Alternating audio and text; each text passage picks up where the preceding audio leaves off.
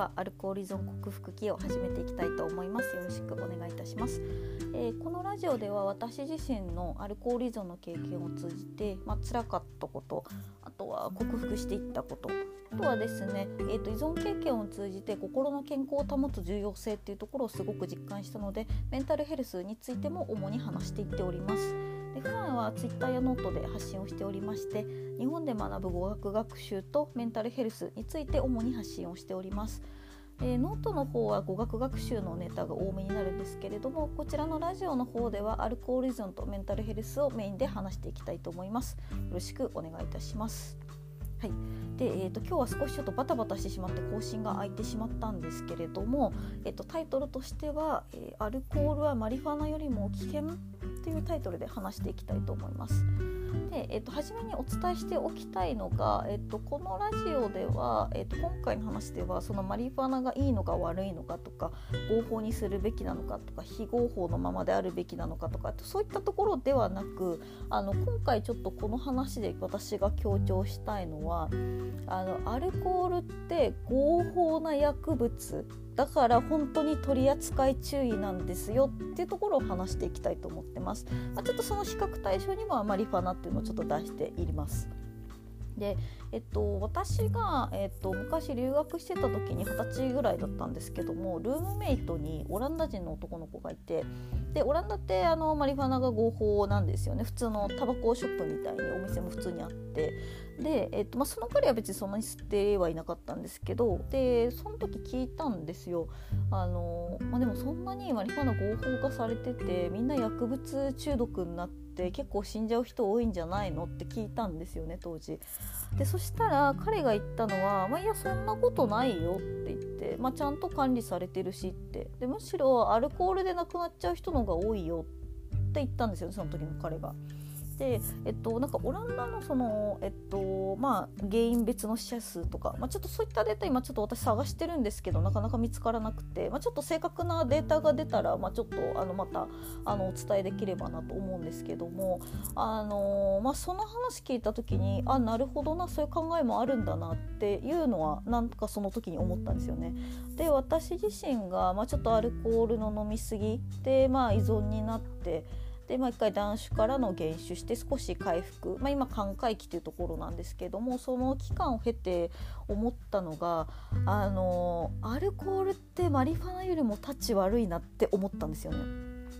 でなんでかっていうとマリファナって、まあ、覚醒剤とかもそうです基本まあ薬物だし基本まあ違法とされてるものじゃないですか。でマリファナとかだとまあ一部合法化されてる国もありますし日本だと例えば CBD オイルとかそういったものに関してはあのちゃんと合法のもとであの流通はしてるんですけどもでも根本ってあの薬物だっていう認識があるじゃないですかだからきちんと適正な管理をしなければいけないしあの誤った服用になるとあの本当に人生身を滅ぼすものだっていうのは多分全員共通認識で持ってはいるんですよね。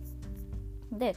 ただこれが一方アルコールになると、まあ、ビールなりワインなり、まあ、テキーラなりウォッカなり何にしても日本酒なり何にしてもあの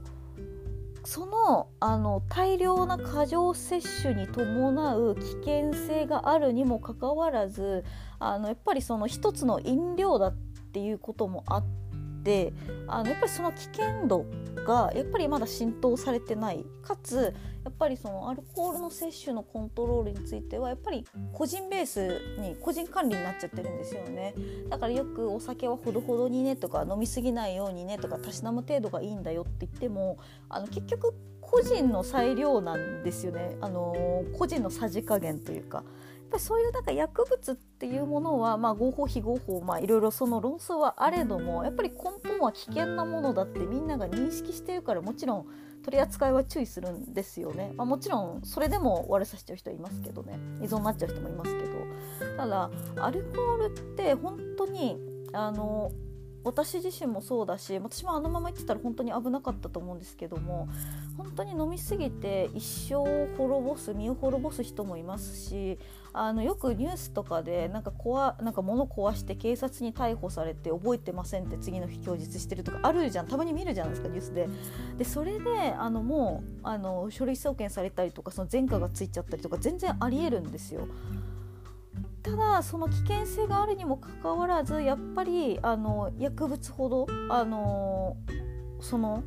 危険性とかが浸透されてないっていう本当になんかあの過剰摂取すると判断能力が鈍ったりとか正常な判断ができないとか凶暴になるとかあと記憶をなくすとかそういった危険性でいうと本当に一緒なんですよね。だから私はある意味あの合法化というかその正当化ってまあちょっと語弊があるかもしれないですけど正当化されてる分あのマリファナとかの薬物よりもアルコールの方がよっぽど私はなんかタッチが悪いし危険なんじゃないかなっていうふうに、まあ、ちょっと今最近すごく思うこう今日この頃なんですね。でもちろんあのアルコールも本当にあの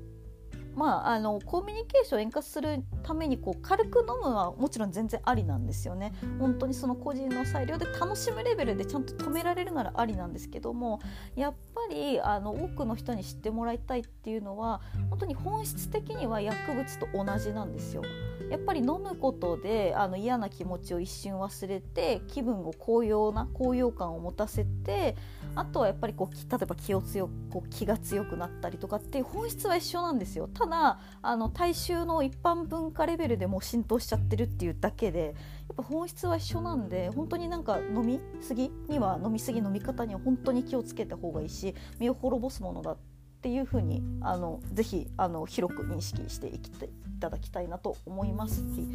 で、えっと、とそのアルコールとあのマリファナのその死因の率とかちょっとその比較のデータがちょっと見つからなかったその根拠を示すデータ見つからなかったんですけどもなんかアメリカの方でそのマリファナとアルコールについてそれぞれ人々がどういう認識を持ってるかっていうちょっとそのアンケートを取ったものについてちょっと英語の記事になるんですけどもそこすごく興味深かったのでちょっとあの説明文のところに載せておきます。えっと、全部英語なんですけど本当ほぼほぼグラフなのでなんとなく見て普通に理解ははあの意味は取れるかなって思うのでやっぱりそれでもその統計で言うにはやっぱりそのマリファナよりもアルコールの方が危険なんじゃないかって思ってる人は結構意外にも多かったっていうなんかそういった統計になってますのでちょっとそちらの方も載せておきます。はいというわけでそんな感じで、えーとまあ、アルコールは、まあ、もちろん合法ですし、まあ、大衆化されてて本当に飲料の一つとなってるからがゆえにある意味本当にマリファナとかよりもあの危険なんじゃないかっていう話を今回させていただきました。はい、では今日はこんな感じで失礼いたします。ありがとうございました。